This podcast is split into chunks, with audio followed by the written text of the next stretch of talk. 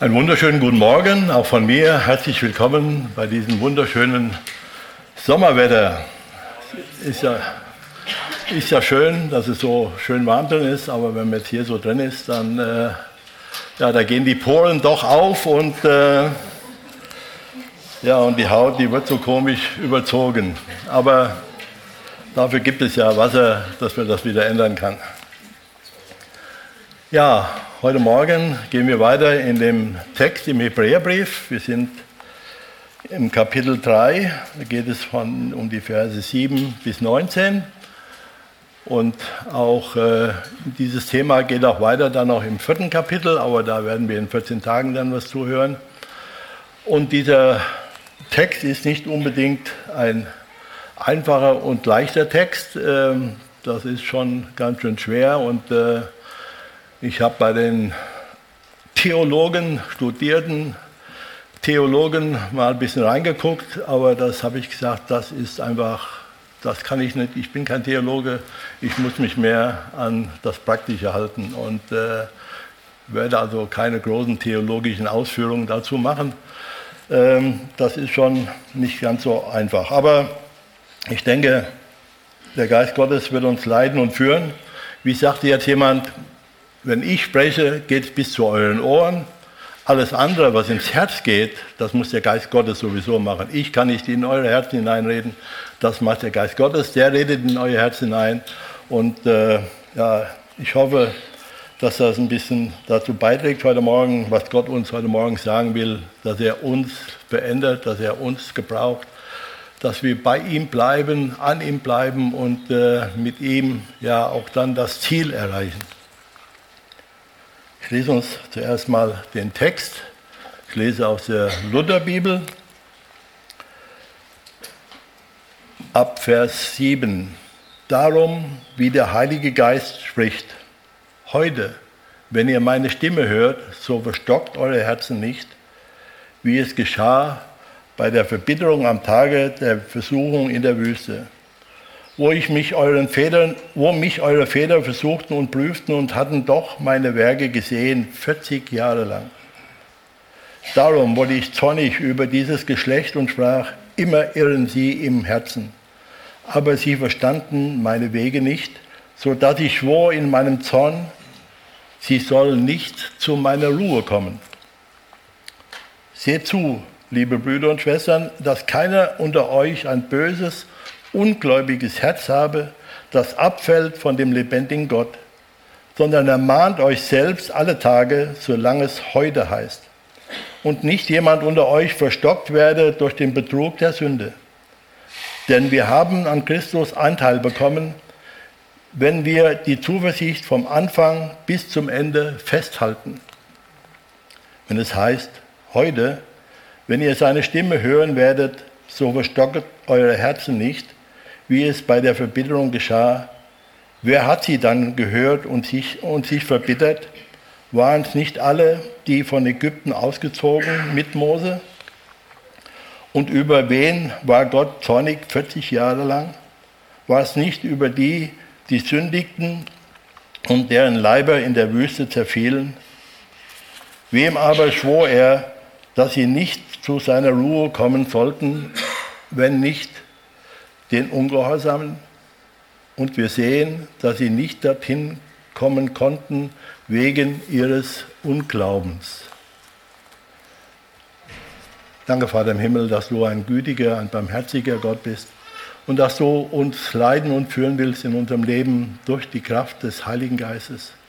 Ja, du gibst uns deinen Geist, Herr, dass er in unseren Herzen wohnt und unsere Herzen ja so bereitet und so leidet, dass wir dir dienen dürfen und dienen können, Herr, weil du es so willst. Und so danke ich dir, dass wir das tun dürfen, dass du uns erfüllst mit deinem Geist und dass wir ja erkennen können, was dein Wille ist, Herr. Und so segne auch diesen Morgen heute hier. Rede du zu unseren Herzen, Herr. Ich danke dir, dass du weißt, was jeder braucht und dass du in die Herzen hineinredest. Sprich du, Herr. Amen. Ja, dieser Text hier, der beginnt mit dem Reden des Heiligen Geistes, wie wir gelesen haben, darum, wie der Heilige Geist spricht. Der Verfasser dieses Briefes wird von dem Heiligen Geist geleitet und er gibt weiter, was der Geist Gottes ihm sagt. Es sind nicht seine eigenen Worte, sondern es sind die Dinge, die der Geist Gottes ihm eingibt. Der Apostel, der diesen Brief geschrieben hat, wird vom Heiligen Geist an Psalm 95 erinnert. Dieser Psalm ist ein Aufruf zur Anbetung und zum Gehorsam. Den Empfängern war dieser Psalm bewusst, die kannten den Psalm, das war gar kein Problem für sie. Sie wussten, sie kamen ja aus der jüdischen Tradition, aus der jüdischen Lehre, sind zum Glauben an Jesus Christus gekommen äh, und sind, mussten, dann, ähm, mussten dann fliehen wegen der Verfolgung, aber den Psalm kannten sie, den haben sie oft am Beginn des Gottesdienstes im Tempel gesungen. Also den Adressaten war dieser Psalm bekannt. Aber auf, ihr, auf ihrem Weg in der Verfolgung, auf der Flucht, ja, dann ist es nicht immer ganz so einfach. Dann kann auch schon mal die Stimmung kippen. Das kann man ja im Alttestament gut sehen, auch von dem der Psalm hier gesprochen hat, als die Israeliten in der Wüste waren. Da kippte auch oft die Stimmung und sie äh, murrten gegen Gott. Und so war das, ist es bei den Menschen oft so, wenn oft ihre Gedanken sich nicht mit dem, was Gott will, einigen und dann ähm, kommt schon mal ein Murren oder ein Jammern oder ein Klagen auf. Und einige von diesen Menschen, die da unterwegs waren, das wusste der Schreiber dieses Briefes, die wollten wieder zurück. Sie wollten wieder zurück in ihren alten Glauben, in ihre alte Heimat. Sie wollten nicht mehr weiter Verfolgte sein um Jesu Christi Namen willen, sondern sie wollten zurück in das Alte. Und dieser Psalm 95 hier, der spricht zum einen eine Mahnung aus und eine Warnung. Und ähm, er will die, die Hebräer, die da unterwegs sind, will er davor bewahren, in, den, in die Fehler der Israeliten, die damals in der Wüste unterwegs waren, in, die, in diese Fehler hineinzufallen, die gleichen Fehler zu begehen. Davor will er sie bewahren und vor allen Dingen will er, dass sie nicht an ihrem Glauben zweifeln, dass sie nicht an Jesus zweifeln, sondern dass sie in Jesus Christus bleiben. Damals wollte Gott sein, sein Volk zügig in das verheißene Land führen. Es war nicht von Anfang an gedacht, die, die müssen jetzt erstmal 40 Jahre durch die Wüste gehen, sondern Gott hatte sie ziemlich dicht, ziemlich früh schon dicht an, ihre, an die Grenze des verheißenen Landes geführt. Und sie standen jetzt vor der Grenze und wussten nicht, was sie erwartet. Und Gott sagt dann zu Mose, er soll aus jedem Stamm einen beauftragen, einen Kundschafter, dass sie in das Land hineingehen und sich im Land umsehen und dann zurückkommen und berichten, was sie dort gesehen, was sie dort erfahren haben. Und diese zwölf Männer ziehen los, ziehen in das Land, das verheißene Land Kanaan. Und äh, ja, sie erkennen, dass Gott, dass es ein sehr reiches Land ist. Reich an dem, was im Land vorhanden ist. Wie es so schön heißt, in dem Land, wie es auch in der Bibel heißt, Milch und Honig fließt. Und diese Männer kommen zurück und zehn von diesen sagen, nein, wir können nicht in dieses Land, wir werden dort umkommen. Das sind, da waren so ein paar große Kerle und davor hatten sie Angst. Das sind riesige Menschen, die werden uns niedermachen. Wir werden dort nicht hinkommen. Nur zwei, die sagten, wenn Gott mit uns geht, werden wir diese Menschen besiegen, werden wir das Volk besiegen und wir werden in diesem Land sein. Josef und ja, Josua und Kaleb. Aber die, das Volk hörte auf die Zehn, auf die Zehn, die sagen, nein, das geht nicht.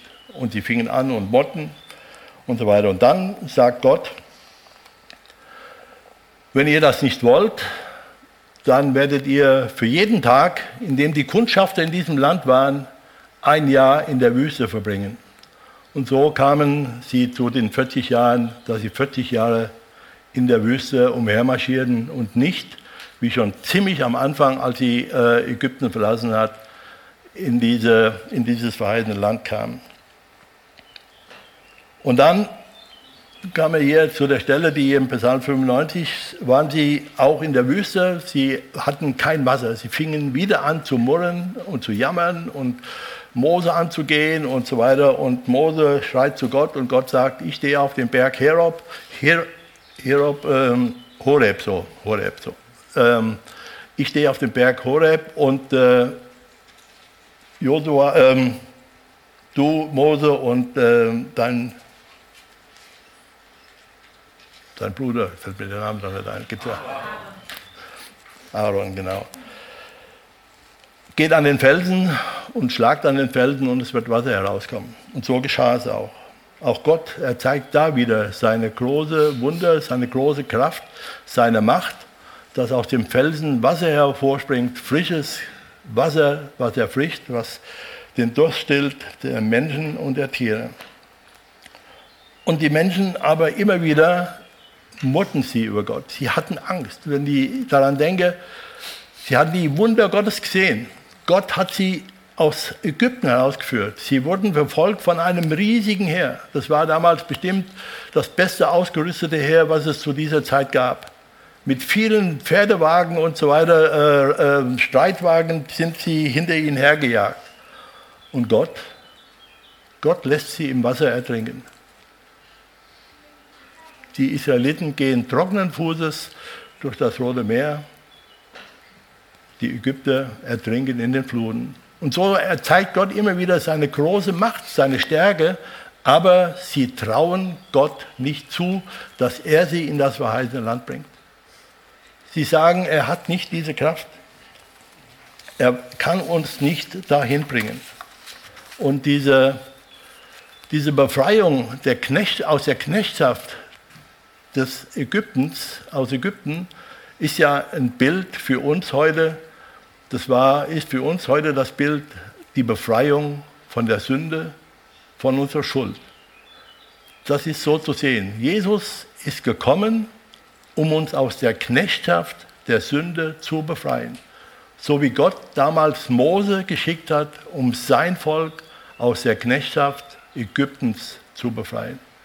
Und so befreit Jesus uns heute von der Knechtschaft der Sünde. Und ähm, da heißt es, ihm zu vertrauen, an ihn zu glauben.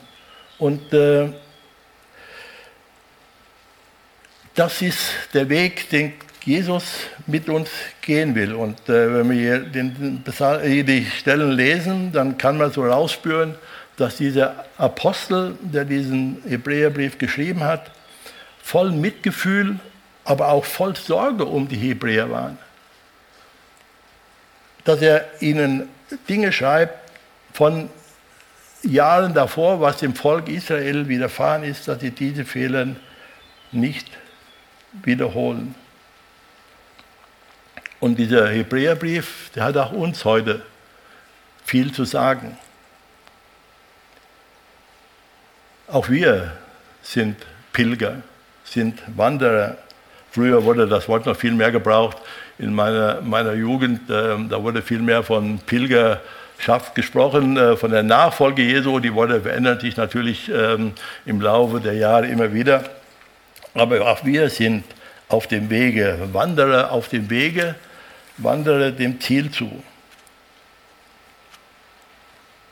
Als wir unser, als du, als ich unser Leben Jesus gegeben habe, das war der Anfang.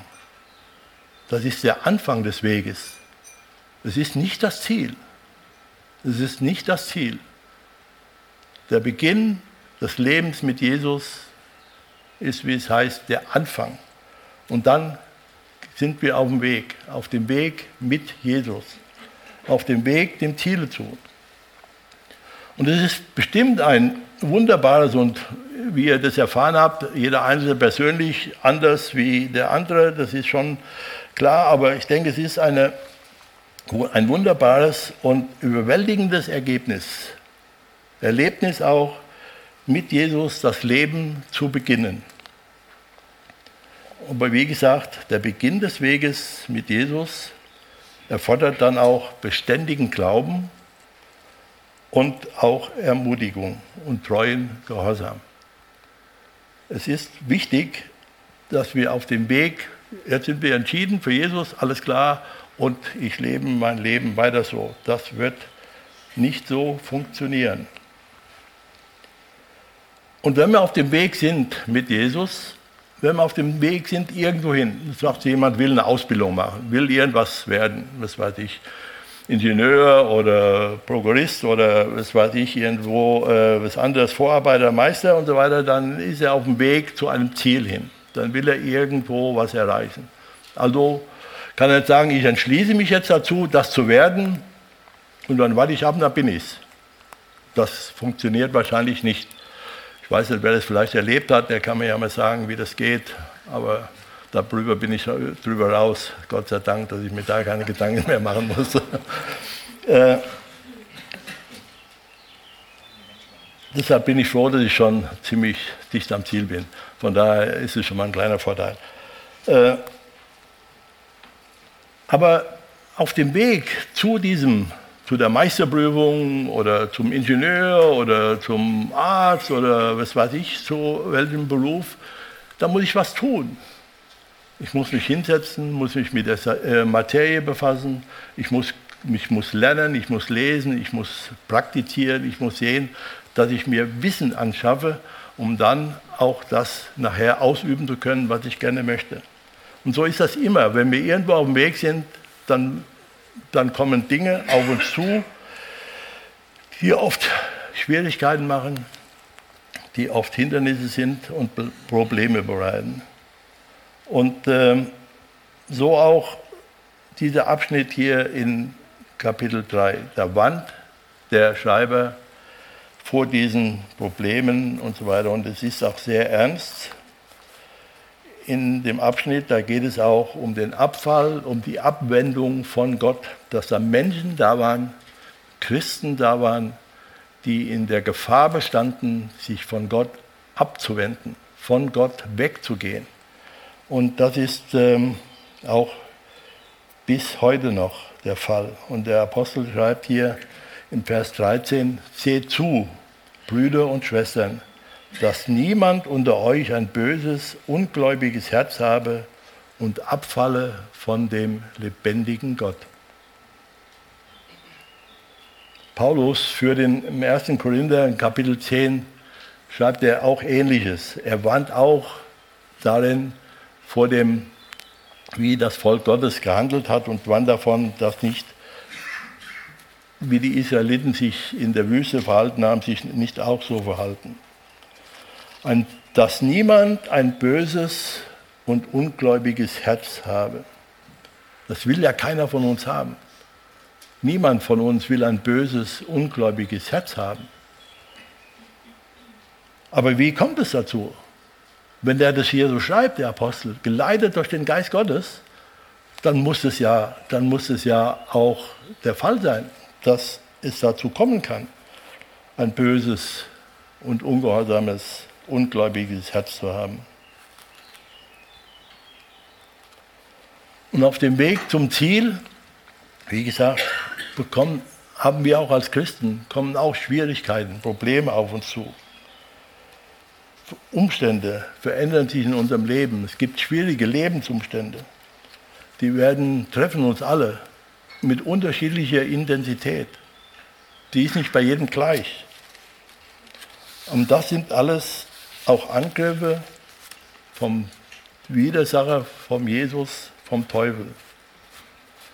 Und da ist es notwendig, dass wir Glauben bewahren, dass wir Jesus vertrauen, dass wir ihm gehorsam sind und dass wir auf das Ziel hinschauen. Gott hat den Israeliten versprochen, sie in das verheißene Land zu führen, zu seiner Ruhe zu führen. Sie haben die großen Wundertaten gesehen, die Jesus, die Gott getan hat mit seinem Volk, aber sie hatten keinen Glauben, sie hatten kein Vertrauen, sie waren ungläubig, sie waren ungehorsam. du und ich, wir sehen uns hoffentlich alle, die jetzt wir hier sind oder auch im Livestream mit dabei sind, sehen uns als Gottes Kinder. Als Kinder, die zu Gott gehören, zu seinem Volk. Aber wie ist es mit unserem Glauben, wie ist es mit unserem Vertrauen zu Gott, wenn Schwierigkeiten auftauchen? Schwierig auf, Schwierigkeiten auftauchen in Form von Verlockungen durch die Sünde. Geben wir da zu schnell nach? Sind wir zu leichtfertig damit? Gehen wir zu leichtfertig damit um, dass die Sünde von uns in uns wieder wirkt? Persönliche Lebensumstände verändern sich. Es kommen schwere Krankheit, Verlust eines geliebten Menschen, Arbeitslosigkeit und so weiter und so fort. Die Liste ließ sich fortführen. Ist da der Glaube, das Vertrauen noch da? Habe ich dann die Kraft, dass ich weiter glaube und vertraue? Kürzlich sagte ein Bekannter zu mir, dass zwei Söhne im jungen Erwachsenenalter verstorben sind. Er sagt zu mir, Hartmut, ich habe den Glauben verloren. Ich habe den Glauben verloren. Ich war erschrocken. Ich war erschrocken. Das war, ich bin Gott dankbar dafür, dass es bis jetzt der einzigste Mensch war, der mir das gesagt hat. Ich habe den Glauben verloren. Ja, wir können in unserem Leben in Situationen hineinkommen, wo der Glaube sehr stark herausgefordert ist wo Anfechtungen da sind und mancher vielleicht auch den Glauben verliert und sich von Gott abwenden. Aber es gibt viele gute andere Beispiele. Eins davon möchte ich nennen. Vor 25 Jahren rief Gott einen sehr guten und engen Freund von mir zu sich in die Ewigkeit. Er war 40 Jahre alt, hinterließ Ehefrau und vier Kinder. Alle waren unverständlich. Allen war das unverständlich, konnten das nicht begreifen. Wie konnte Gott das zulassen? Ein Mann, der für ihn unterwegs war, der für ihn gearbeitet hat, der ein gutes Vorbild war für viele, viele Menschen, den ruft Gott ab mit 40 Jahren und er hinterlässt Frau und vier Kinder. Unbegreiflich. Auf das Warum keine Antwort gefunden bis heute. Aber ich muss sagen, die Frau blieb treu bei Gott. Sie blieb treu bei Gott. Sie hatte Kämpfe gehabt, ja, sie hatte gekämpft und gezweifelt, aber sie hat überwunden, sie, hat, sie ist treu bei Gott geblieben. Und dann sagte sie mal zu mir, Hartmut, Gott hat, ich habe zu Gott gesagt, du hast mir meinen Mann genommen, du hast den Kindern ihren Vater genommen und jetzt erwarte ich von dir, dass du dich um uns kümmerst. Ich erwarte von dir, dass du dich um uns kümmerst. Diese Erwartung war da, diese Erwartung hatte diese Frau und ich muss sagen, Gott hat sich wunderbar um sie gekümmert. Und er kümmert sich auch weiterhin wunderbar um sie. Und das ist ein wunderbares Geschenk. Festhalten an Gott, festhalten am Glauben. Auch wenn Situationen da sind, ja, wo man denkt, ja, Gott, warum, warum? Und man kommt vielleicht ins Zweifel und so fort. Und bei uns gibt es hier in der Gemeinde gibt es Menschen, Familien, die Schweres erleben, Schweres durchmachen. Die kämpfen und auch da die Frage ist, was Gott, warum oder weshalb.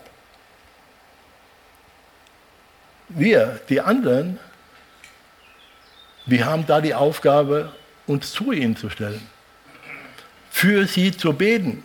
Vielleicht nicht unbedingt, auch gewiss auch, ja, für die Situation zu verändern, Gesundheit zu schenken oder Kraft zu schenken, wie auch immer. Aber wichtig ist, wichtig ist, ich habe das früher äh, eigentlich gar nicht so als so wichtig angesehen. Aber das wurde mir dann vor einigen Jahren sehr deutlich. Wichtig ist, für diese Menschen zu beten, dass sie im Glauben bleiben, dass sie im Vertrauen auf Gott bleiben, dass sie nicht durch diese schwierigen Umstände von Gott weggezogen werden. Der Teufel versucht alles Mögliche und ich bitte, und ich darf euch als Geschwister darum bitten, dafür zu beten. Ja, dass Heilung geschieht, dass sich Situationen verändern, alles gut. Aber wichtig daran ist, zu beten, dass die Geschwister, Entschuldigung, dass die Geschwister im Glauben bleiben und stark werden im Vertrauen auf Gott.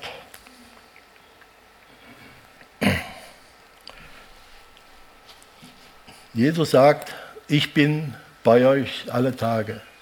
Ja, das ist so. Auch wenn wir das vielleicht in den schwierigen Zeiten vielleicht nicht so empfinden. Aber unser Empfinden, das ändert sich so schnell. Das ist so wechselhaft. Auf mein, auf mein Empfinden würde ich kein Haus bauen, würde ich sonst nichts bauen, weil das ist so schwankend, so schnell wechselt das, dass ich darauf nicht bauen kann. Aber wo ich darauf bauen kann, ist auf die Treue Jesu Christi. Und er sagt, ich bin bei euch alle Tage, auch und gerade in schwierigen Zeiten. Ihr dürft mir vertrauen. Aber wie kann ich das dann, wie kann ich das dann machen, dass ich einen starken und festen Vertrauen auf die Zusage von Jesus habe? Aber dazu will ich später noch was sagen.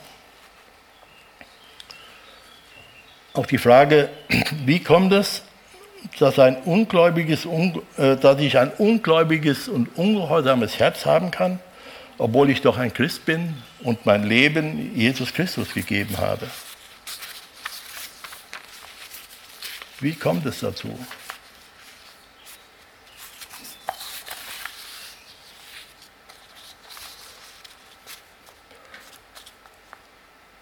Du liest in der Bibel, du gehst in den sonntaglichen Gottesdienst, du bist in einer Kleingruppe der Gemeinde mit dabei, gehst deiner Arbeit nach und lebst gut mit deiner Familie.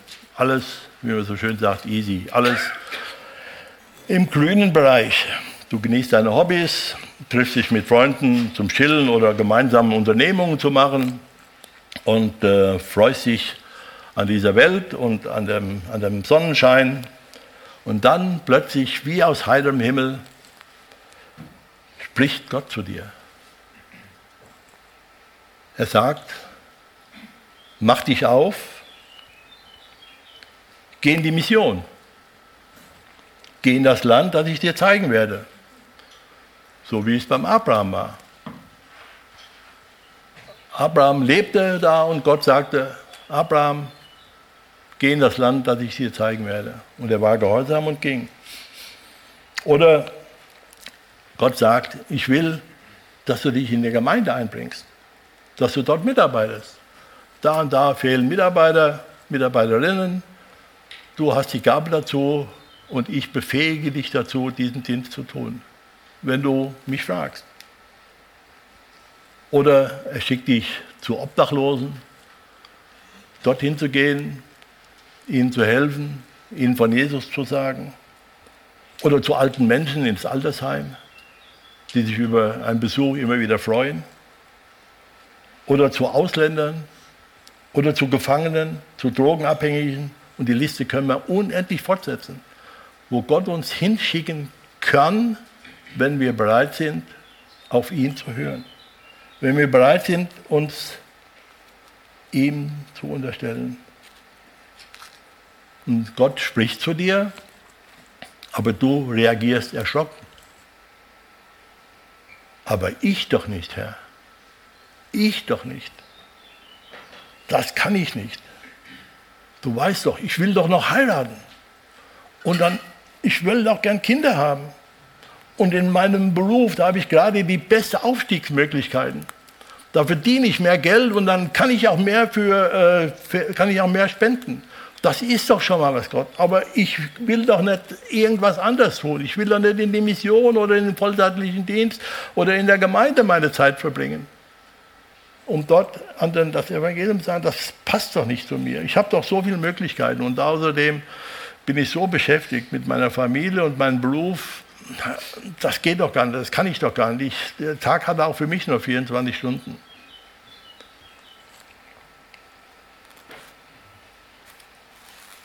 Gottes Reden passt dann nicht in meine Lebensplanung.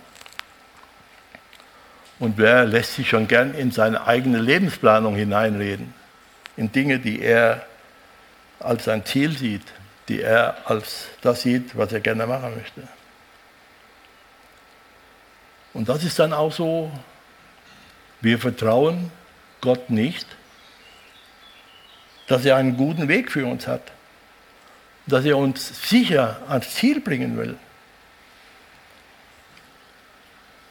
Auch da verstocken oder blocken wir unsere Herzen gegen Gottes Reden ab. Oder da gibt es vielleicht eine verborgene Sünde, von der niemand oder nur wenige etwas wissen in deinem Leben. Durch die Sünde verschwindet das Vertrauen zu Gott und mit dem Vertrauen zu Gott kommt der Ungehorsam Gott gegenüber hinzu. Ich hadere mit Gott. Ich murre wie die Israeliten, mache ihm Vorwürfe, wie er nur etwas so etwas von mir verlangen kann. Und dann fange ich an und gehe ihm auf den Weg. Versuche es zumindest. Ich bete weniger, ich lese weniger in der Bibel, bis es vielleicht gar nicht mehr geschieht. Wenn ich in einer kleinen Gruppe war, da gehe ich weniger hin, kann mir ja gut auswählen, ja, mir geht es ja zu gut heute Abend oder ich habe keine Zeit, ich muss noch arbeiten oder sonst irgendwie. Auch da wird es äh, wird, weniger. Dann, ja, das Ganze spricht mich nicht mehr so an. Die sonntäglichen Gottesdienstbesuche gehen zurück. Wenn man dann gefragt wird, dann sagt ja, ja, ich gucke ja Livestream äh, und so weiter, da ist auch ein bisschen bequemer für mich, da kann ich länger schlafen und äh, muss nicht zu früh fahren, mit dem Auto fahren, da kann ich Benzin sparen und ich schone auch die Umwelt, äh, ist Gutes getan. All diese Dinge führen dazu, all diese Dinge führen dazu, unser Herz ungläubiger und ungehorsamer zu machen. Das will keiner. Aber durch diese Dinge geschieht das einfach. Oder unvergebene Schuld, keine Vergebungsbereitschaft, nicht um Vergebung bitten zu können, das erzeugt eine bittere Wurzel in meinem Herzen. Wenn ich diese Dinge behalte, wenn ich nicht bereit bin zu vergeben, wenn ich nicht bereit bin, jemand anders um Vergebung zu bitten, dann entsteht eine bittere Wurzel in unserem Herzen. Und durch die bittere Wurzel lässt die Freude an Jesus nach, lässt die Freude an der Gemeinschaft mit den Geschwistern nach.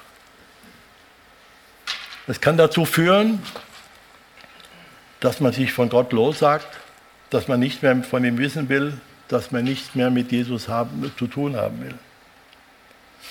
Der Hebräerbrief ermahnt uns an dieser Stelle, dass unser Herz nicht durch den Betrug der Sünde verstockt werde und von Gott abfalle. Das ging ja nicht nur den Israeliten in, äh, in, auf dem, in den 40 Jahren der Wüste so. Das ging ja die ganzen Jahre bei den Menschen so und ist auch heute noch so. Dass wir durch die Sünde, durch andere Dinge, Ungehorsam, ja, uns, dass wir betrogen werden und dass wir irgendwann keine Freude mehr haben am Gottesdienst, an der Gemeinschaft mit Christen, dass wir ja lau werden und zurückziehen.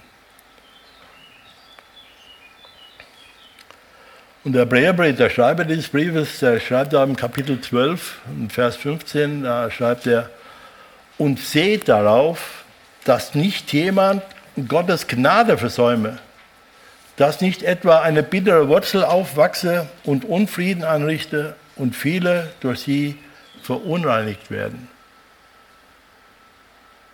Wir sollen aufpassen auf unser Herz, auf unser Herz, dass wir ein reines Herz behalten.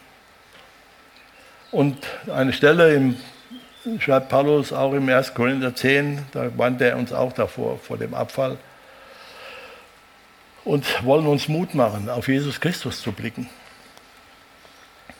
Hebräer 12, der gleiche Schreiber im Kapitel, im Vers 2 sagt er, lasst uns aufsehen auf Jesus, den Anfänger und Vollender des Glaubens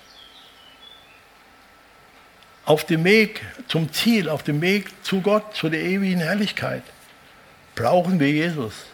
Müssen wir wissen, was er von uns will. Denn er alleine hat uns ja diese Möglichkeit erst ermöglicht, dass wir zu Gott kommen können, dass wir in die ewigen Herrlichkeit sein können. Er alleine ist ja der Ursprung all dieses. Und dann sagt uns der Schreiber hier, lasst uns aufsehen auf Jesus.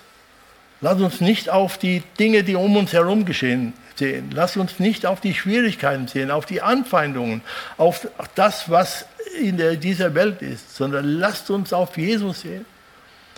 Denn Jesus sieht auf uns und er sieht, was um uns herum ist, was in uns ist. Und er will uns helfen, von den Dingen, von den Bindungen, die uns hier an diese Welt binden, zu befreien. Und Jesus schenkt uns auch einen gleichwertigen Helfer. Jesus musste zurück zum Vater gehen. Jesus war Mensch auf dieser Erde. Er war an Ort und Zeit gebunden und er musste zurückgehen zum Vater, damit der Heilige Geist kommen konnte, der nicht an Ort und Zeit gebunden ist, sondern bei jedem, der es will, sein kann und ist und mit ihm durchs Leben geht.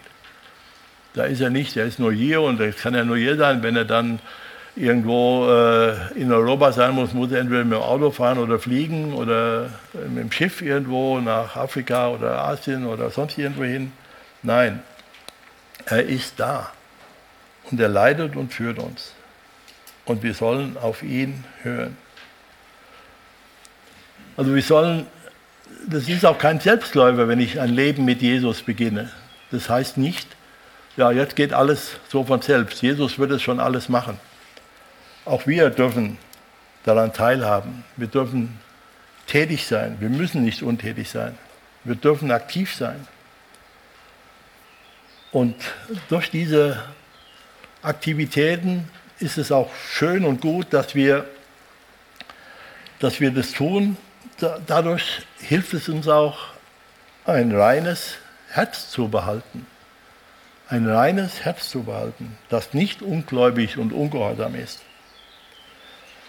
König David, der betet in dem, Besuch, äh, in dem äh, Bußpsalm 51, in Vers 12 sagt er, schaffe in mir, Gott, ein reines Herz und gib mir einen neuen, beständigen Geist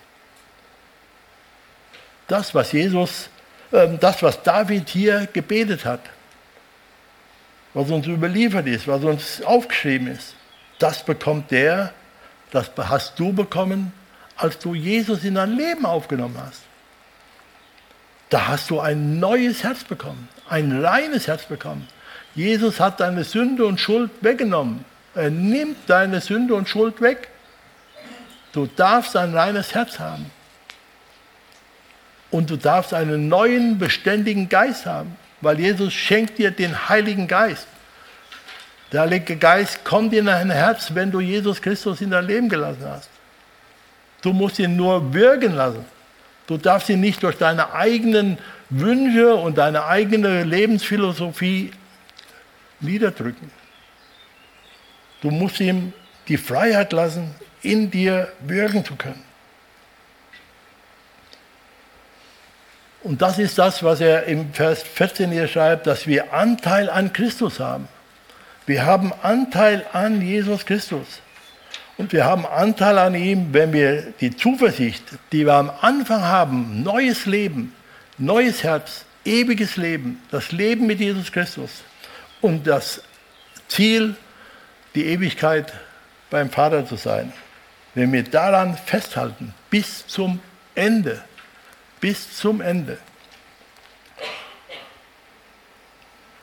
Und wie schaffen wir das, bis zum Ende festzuhalten, zu versuchen, das umzusetzen? Wenn ihr zu Hause seid, ich möchte es jetzt nicht lesen, weil es zu lange dauert. Wenn ihr zu Hause seid, dann lest mal Kolosser 3. Lest mal Kolosser 3, diese Verse, die da stehen und die in euch aufnehmen und sagen, ja Herr, gib mir die Kraft, das in mir wirken zu lassen und dass es mich verändert. Aber wir können auch viele andere Dinge tun.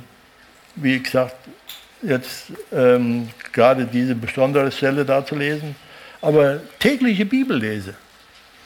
Tägliche Bibellese, das Reden mit Gott, das Beten mit Gott, das Gespräch mit Gott, das gibt mir Kraft. Das gibt mir Kraft für den Alltag. Das gibt mir Kraft für die Dinge, die, mich, die, mich, äh, die mir auf mich zukommen.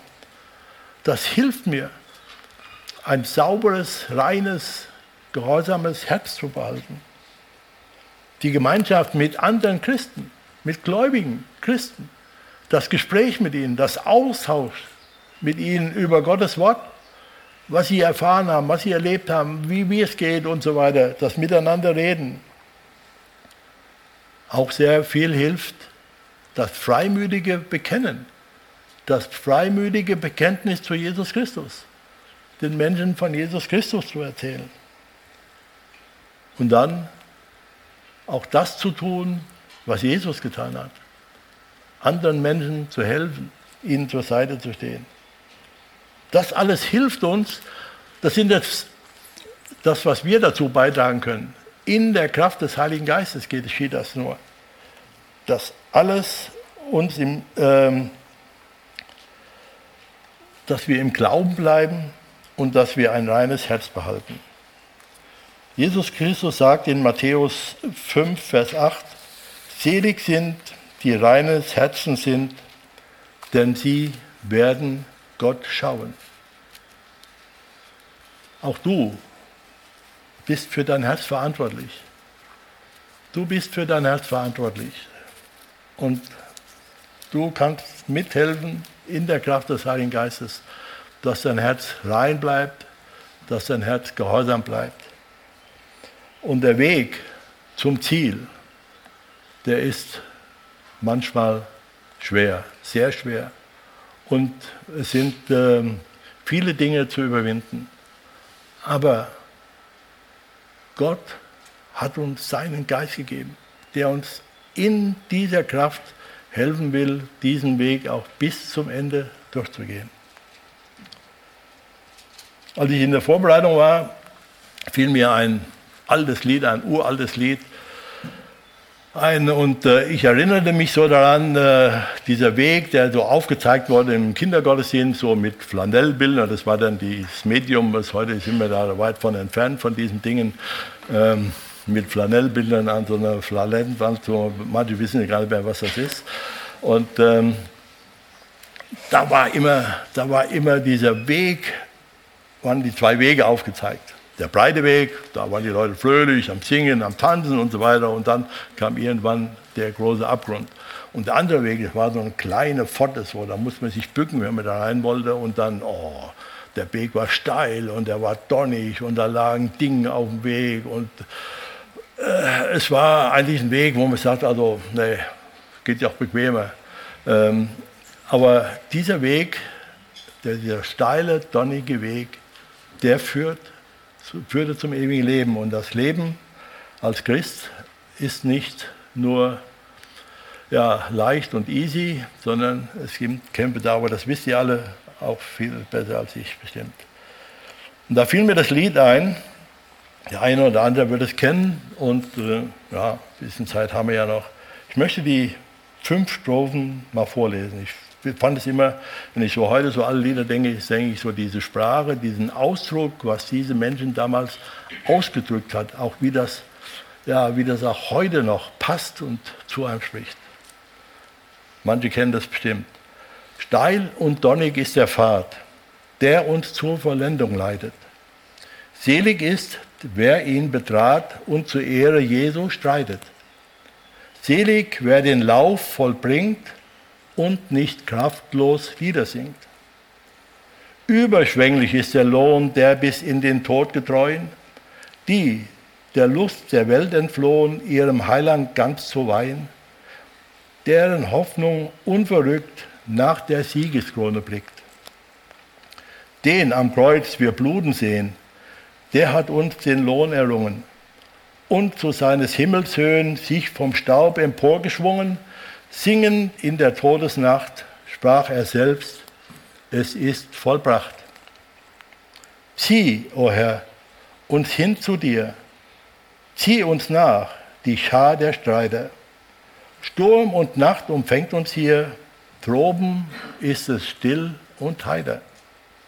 Jenseits hinter Grab und Tod strahlt des Himmels Morgenrot. Auf denn, Mitgenossen, geht mutig durch die kurze Wüste. Seht auf Jesum, wacht und fleht, dass Gott selbst zum Kampf uns rüste. Der im Schwachen mächtig ist, gibt uns Sieg durch Jesus Christ. Amen.